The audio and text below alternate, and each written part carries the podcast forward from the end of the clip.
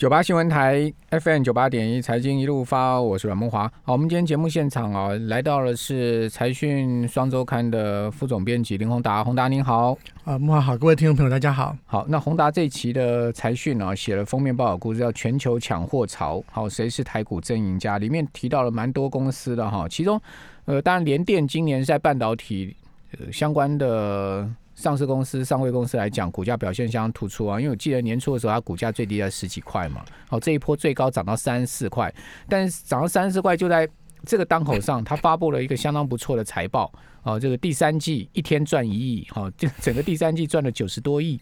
呃，但是呢，就从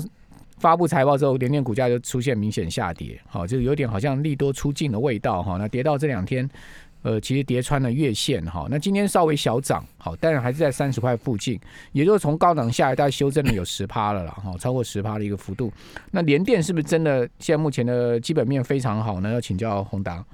我想对这次我联电它必须，我们必须要从两个方向来看哦。其实如果各位看我们过去呃，其实曾经写过一个联电的五年计划，在那个时候其实我们采访到联电的这个高阶的主管了哈。那他是讲说联电其那个时候其实有一个重要事情，就联电不宣布说他不要在这个先进制程上再跟台积电竞争了哦。如果大家记得那个时间点，那那个时候联电端出来一句话是说，其实关键数字哦，如果各位要去。呃，看联电的投资价值的话，其实是折旧。啊，我刚才还在查哦，联电在最新的这个财报里面，它在二零一九年一月一号，它当初合计的折旧大概是，呃。百万、千万、亿、七千三，呃，大概大概上百亿的这个折旧了哈，所以他希望说，透过这个减少投资，还有这个对晋华呃，在这个福建的这个晶圆厂的这个折旧慢慢摊提下来之后，他其实这些投资跟折旧能够转变成对股东的获利哦，所以当时是这样子看的。但是另外一个角度啊，就是说这个这个联电跟这个美国，特别是美光的诉讼啊，造成了另外一个很重大的变数哦。那我刚刚在上节目之前，我其实也在呃，这个把这个过去我们找到的这个诉讼的内容翻出来啊，就是因为现在状况是联电跟美国政府的诉讼这个是和解了，但是和解的是有代价的，和解代价就是说。啊，他认为说呢，因为联电的员工哦做了一些这个不是那么适当的举动啊，所以联电呢要负连带的责任哦，所以他也付了一个和解金。好，那这跟原来说哎我这个是无罪，那就不太一样了哦。那那这是刑事的部分结束了，所以现在是民事的部分要开始。那问题是福建晋华跟这个联电哦，其实还没有开始生产这个低润就被美国用这个禁运哦，整个就喊停了。现在一般的法律你会看说，哎，我还没有生产拿出来卖，好，那所以那这个诉讼的赔偿，现在民事我们要算赔偿了，怎么算？好，所以我就看这个美光的诉求啊，其实是有两个，第一个就是说，哎，因为我这个制造这个低润的这个秘密哦，都被你这个。这个公开了哦，本来是秘密的，现在变成哎有其他的人知道了哦，而且呢可能会拿来变成跟美光竞争的这个工具哦，所以这方面造成的损失哦，我现在比如说你这个这个专利，你要不要干脆就买走算了？好，这第一个。那第二个，那联电跟晋华因为这样子而产生出来的专利，它也因为申请了一些这个记忆体的专利嘛哦，说哎我可以用这些专利来做未来在记忆体的布局或竞争，那这些专利要不要来判给？美光，哦，那所以后续我想的影响是比较大的哦，就是说在民事这个部分，要它的金额上到底是什么样的状况？当然，美光当初开的是很高啦，但是因为我们知道实物上，它其实那个只是先谈一个美光高的价格，八十几亿美金是不是？诉状里面是写说对美国的经济造成三千亿的影响，三千亿美金啊。嗯。那当然就是一个很 很打打打一个大大高空就对了，但是就像当初一样嘛，就最后谈完会，他会大家妥协之后才会有个实际的数字的，他是先先拿出一个很高的数字来让他有一个好的，嗯，他要谈判的一个筹码。对，因为我今天有问私底下问一下美光了，就是说。他们说，他们对于联电的民事控诉是一直都还存在的，对，哦，并没有，并没有受到这个美国司法部这个事情的影响，对，哦，也就是说，联电终究还是要面临美国，呃，美光控告这个民事的这个问题，对哈，就是好消息就是形式的部分，那可能这个联电的这个 主管啊这些都嗯不会因为形式受到影响。对，但是就要不用不用去美国坐牢就对，了。不用去美国坐牢。但是赔偿要怎么赔偿？这就因为你部分的认为你有连带责任嘛，嗯，嗯，所以那这个部分民事就还是变成一个存在的一个 issue。那怎么样和解？这个就是一个一个问题。好嗯，不过联电看起来第三季的财报非常好嘛，好，其实它今年上半年的 EPS 已经几乎赚赢去年全年了，结果再加上第三季，它 EPS 已经差不多有一块半左右。那如果算一算第四季，呃，全年赚到两块钱，应该轻而易举了，就超过两块。好，那呃，这个就跟之前的去年的 EPS、前年 EPS 差很多，而且它联电它已经是连续两年呃净利在成长。哦，所以是不是它的这个基本面非常好？据说现在八寸、十二寸的这个产能都很满，是真的吗？而且好像八寸已经在涨价了，是不是确实？对，因为我们这一次我们做了一个表，从这个细晶圆 到这个晶圆代工到这个 IC 设计，我们大家都去问了，啊，甚至到系统端。那其实传回来的就是说，从十月开始哦，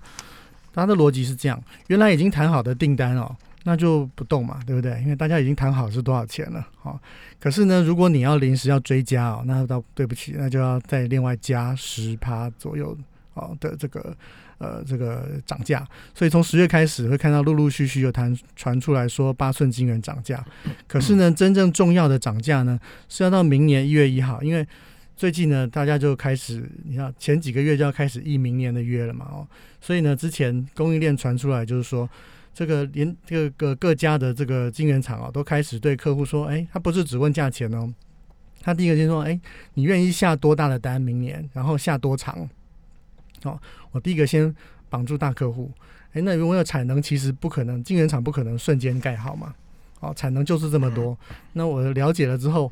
我当然就是要要跟这个长期的大客户啊、哦，然后如果有好的价钱哦，那就那就更好了。所以现在看起来呢，应该大致上已经底定，而且呢，明年初各家其实大概都会调幅，大概是在十个 percent 左右。嗯嗯嗯，好，联电现在有七座八寸厂跟四座十二寸厂，八寸厂的产能每个月有三十万片哈，呃，只有低于台积电五十万片一点点。那至于说这个第三名的世界先进，大概它的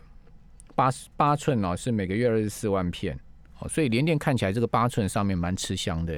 以其实如果国际的排名的话，应该第三名是三星，哦然后第四名是中兴。，OK。对，哦，中兴当然现在目前受到美国制裁，应该影响很大。不过我看到中兴最近股价也开始在涨，哎，是不是押宝这个拜登选上的关系啊？对，这个后面就连接到美国政治了。好，那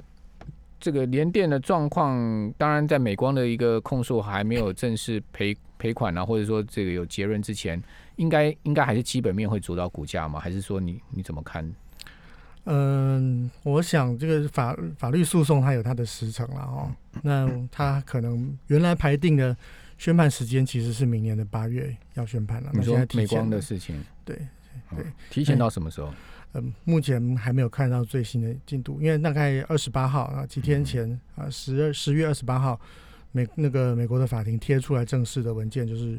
确实它就是和解了。嗯，好那但是按照我们刚刚讲的联电的五年计划，它就是要透过降低折旧哦，购买这个购并新厂的方式哦，嗯来扩充它在成熟制程这边的市占率。嗯嗯所以这个部分也是一步步在进行。所以各位可以看到，就是明年初哦，它因为涨价啊，它的 EPS 还会再往上。那它最近也宣布了购并了日本的新厂。其实大家如果有哎印象，确定了吗？？东芝，嗯、你是说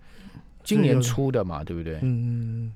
他最近好像也也传出要买东芝的一个八寸厂，对这方面，因为八寸现在很热门啊，所以我相信这方面的谈判，他们也都是说只要不会排除任何可能，因为只要只要是适合的这个价钱的话，嗯那其实大家很多厂商也都有这个扩产的计划，特别是哦，你去比较这个联电跟世界先进的毛利率哦，联电的毛利率大概在十二个 percent 左右。过去它的这个逻辑就是，我尽量要把产能填满，哦，用高产能利用率来保证赚钱。那世界先进是在三十六个 percent，它可能是做很多的特殊的车用啊、车规的这个东西。可是联电现在，诶，它有这个本钱可以去提高这个价格之后，我想它其实去年的这个购并案了，它也就进到了车规这个部分哦，所以它一定也是先站稳了在八寸成熟制成的这个产能供应的这个这个地位之后，它它也会要来往上调价哦。好，好，这个是在联电的部分。现在目前整个现在目前缺货的情况是，我看你们有做一个表，包括 mosfet 啊，呃，很多 IC 啊都在缺货，封测订单也都很满。现在这是从系统端过来看了啊，就是说最近大家都在谈 Chromebook，已经谈蛮多的啊。那我们现在推就是去跟这个系统厂采访问到的状况，就是说现在啊，嗯，状况是你如果上 M 总去看啊，你会看到说这个宏基跟华硕的这个 Chromebook，几乎有一些都是十一月才会到货，甚至十二月才会到货，这都写的在他们的网站上都写的很清楚。那一般这个系统厂 Notebook 的库存状况是这样。在当地会有一个月的库存，在海上漂货柜会有一个月的库存，在代工厂还会有一个月的库存，所以卖到没有货，表示已经有三个月都被消化掉了。嗯嗯，好，所以那那我问他说，哎，那个那现在十一月之后就结束了吗？他说，其实十一月到货那些货也都被订光了。嗯，所以呢，看起来到明年第一季哦，它才可能会出现比较稍微缓和，甚至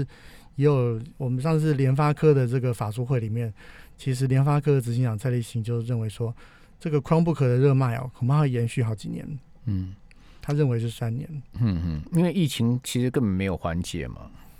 另外没有缓解，所以在家上课啊，或者说远端那个对 Chromebook 的需求就很大了。我我讲一个故事就好了。我有一个朋友，他的这个女儿哦，最近录取了 Princeton 的大学部。哎哎，可是他现在人还是在台北。因为 线上上课嘛，对，因为就改成线上上课，因为美国的疫情没有解除，学生群聚在一起，其实对他们的这个健康是风险，所以现在美国大学都是在在家上课，那你就必须要有框不可这些东西，所以所以美国的家长哦，这个开学之前哦是疯狂的在找适合的这些笔电。好，我一个朋友在纽约啊，他的女儿在读小学啊，结果那个那个传出什么？他们同班有同学确诊了，结果他们全家人都要隔离十四天了，然后还要先到这个筛检站去捅鼻子，就是做这个鼻腔试验，同时还要再去做那个那个 P R C 的血清试验。哦，结果后来美国那个，就后来学校通知说是搞乌龙，就他们也白被捅了，然后呢也白被抽血了，就是这样的一个状况，所以。而他说他在纽约那个街头啊，那个测检测站啊，在冷风中排了一个小时的队，哦才去做到这个测那个检测。真的，美国现在真的很辛苦哈。就一旦有小朋友全班呃一个人确诊，全班同学的家长全部都要去都要去规定到都都要去接受筛检。好，我们这边休息一下，等下回到节目现场。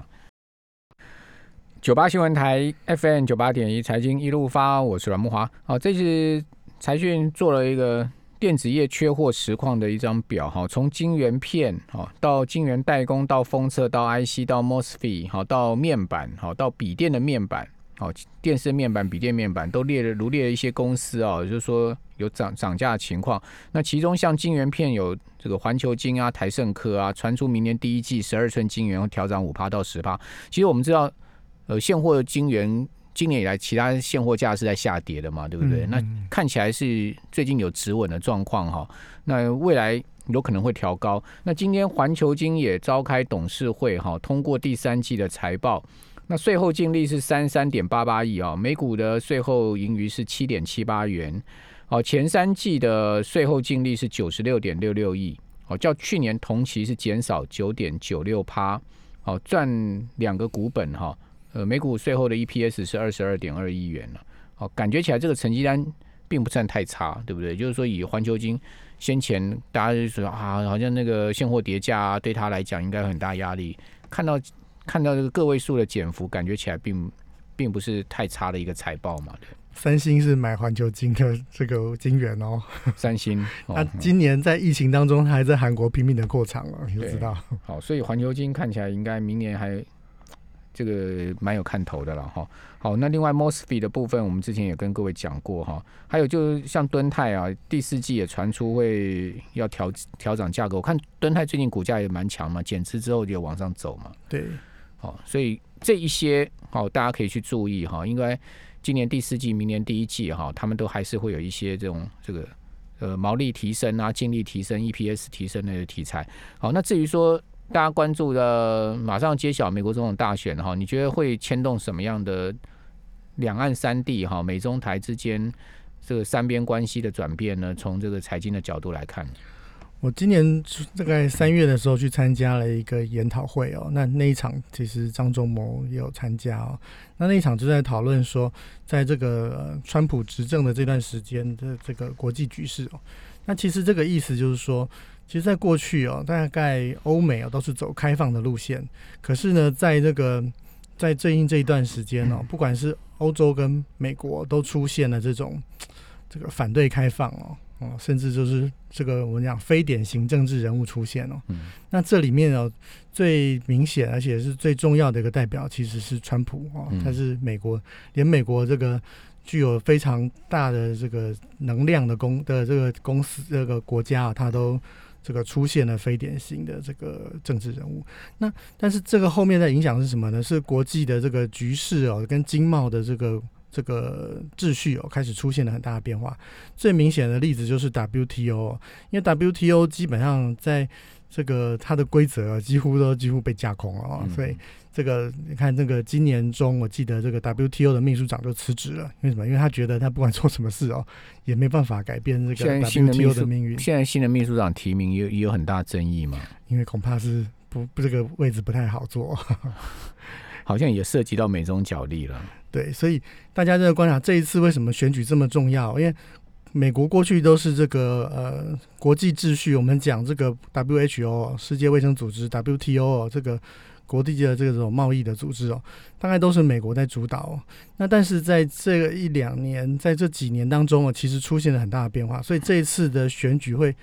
会决定说，哎，这个世界能不能够回到过去我们所熟悉的这个全球化的轨道啊？就是哎，WTO 或者 WHO 制定了一些规范之后，它可以大家就就大基本上遵守这样的规范，还是说哎，各个国家各自谈哦？因为后面。在这几年，其实美国都是流行这个单边的啊，我我就是单独单独谈啊，每个国家谈，所以这次会决定很多路线上面的不一样。那像这个中美的经贸，还有这个台湾、美国这中间三角关系，也是也是在这里面很会会决定它的路线。我我个人是觉得，川普啊，如果当选的话，他的第二任啊，因为没有选举压力啊，他其实不会应该像他第一任对中国大陆这样穷追猛打了啊，因为。毕竟嘛，就是说，我们常讲一句话嘛，做人留一线，未来好相见嘛，对不对？就是说，如果从他个人的角度跟利益来讲，好，他如果还要留一些呃后续的余余地跟后部的话，基本上他其实没有必要再再这样横打下，因为大家都很清楚，其实他这次选举很多的议题主轴都是跟大陆有关，跟中国有关，对不对？比如说那个拜登的这个电油门的问题，好，笔电门的问题。好，都是穷穷打猛猛打这一块，那可是他第二任没有选举压力啦，那没有选举压力，他是不是有必要再继续这么样的一个呃猛打下去，而且甚至加码？我我觉得可能从他这么会算计的商人的角度来思考，应该会不至于。那至于拜登当选的话，因为就像您讲他。他是一个老官僚了，哦，他比较建制派嘛，对，哦，所以说他应该会走比较四平八稳的外交政策，哦，跟呃四平八稳的这个美美中美中美中美中三边关系，是对不对？是，哦，所以回当然不不见得会完全回到美中美国过去的这种关系，因为我觉得呃美国跟中国的交恶哈，恐怕也不会是呃谁当选之后这个情势就会扭转，因为它可能会是一个很明显的国家战略的问题。你从这个苹果的布局也看得出来了，苹果在选前其实这个往这个中国之外去部件的这个两个系统的这个部件方案已经越来越明显了。第二个就是，其实像《纽约时报》最近就登了一篇文章啊，就是说这个拜登啊，应该是中国过去的朋友，但是是这个这个呃中国未来的这个敌手啊，因为呃怎么讲？因为他比他其实。是因为他新上任哦，所以他更不能够摆出这个太过于低调的姿态。对，因为他也有那个，毕竟整个整个整个美国社会的压力了，或者说美国国家安全的压力了。是。所以我想这个，但是无论如何，现在中美的这个较量啊、嗯嗯这个中国也希望在这个科技这方面，它要它要往上去嗯，嗯成为这个世界的这个强权哦。嗯现在比的比的其实是这个科技力，那美国自然不能够在这个地方示弱啊、嗯所以两方的这竞争，我想是非常的对会持续下去。昨天的新闻就出来了，华为要在上海自己建这个晶圆代工，哎，自己做晶片厂，哎。好，然后还说二零二二年就要进入到呃，好像二十纳米吧，我如果没有记错的话。最近这个中国政治局开会啊，讨论的主题就是量子运算啊，所以对，科技挂帅还是一个你觉得有可能吗？华为自己做晶片，而且是不不含美国软硬体技术的哦。这要看你做的是几纳米的这个设备。他好像是说二十二零二二年就后年就要进入到二十纳米，哎如果我没有记错的话是这样。嗯、我想他是需要这样做这样的投资啊，但是做的做这种商业运作到底划不划算，还有你能做多大的量，你的良率是多少，嗯，这些才是比较关键。就做一片对啦做，几片，良率是关键了。就像 Intel 它其实也不是说做不出七纳米，对不对？它就是良率的问题啊。对啊，中芯也做得出七纳米啊，只是你要重叠好几次啊，那你的良率就会比较低啊。嗯良率比较低，你的这个这个成本就是远远比人家高嘛，你可能花三四倍嗯的这个价钱去做一片，所以嗯嗯嗯。关键在于良率。嗯，好，那最后你要不要讲一下？我因为我看到英特英特尔今年的股价是大跌嘛，对不对？嗯那英特尔是不是真的会呃失掉它这个龙头地位呢？这一次这个 AMD 并 Xilinx 哦，是一个非常有意思的事情哦。现在就分成三分天下了。对现在大家都要争争夺未来最大的商机，叫做 AI 晶片。对，Intel 加了 Altera，就是 FPGA，它有很多的晶片组合。未来不是只有处理器了，未来是很多种晶片组合在一起。多元晶片组合。另外一个集团叫做 NVIDIA，NVIDIA 想买 ARM，它同样也要进入到 AI 晶片的战战争里面。对所以为什么 AMD 一定要买这个 Xilinx？它是小鱼吃大鱼。对而且 AMD 呃 Xilinx 也答应了，为什么？你如果不加入的话，这个 AMD 只有 CPU，它不会，它没有办法进到下一轮，所以对现在已经是三三国演义，三分天下了。嗯各位，AI 晶片绝对是未来重要的投资趋势。其实其实早年的时候是 Xilinx 要买 AMD 的，现在是主客意味。非常重要一局。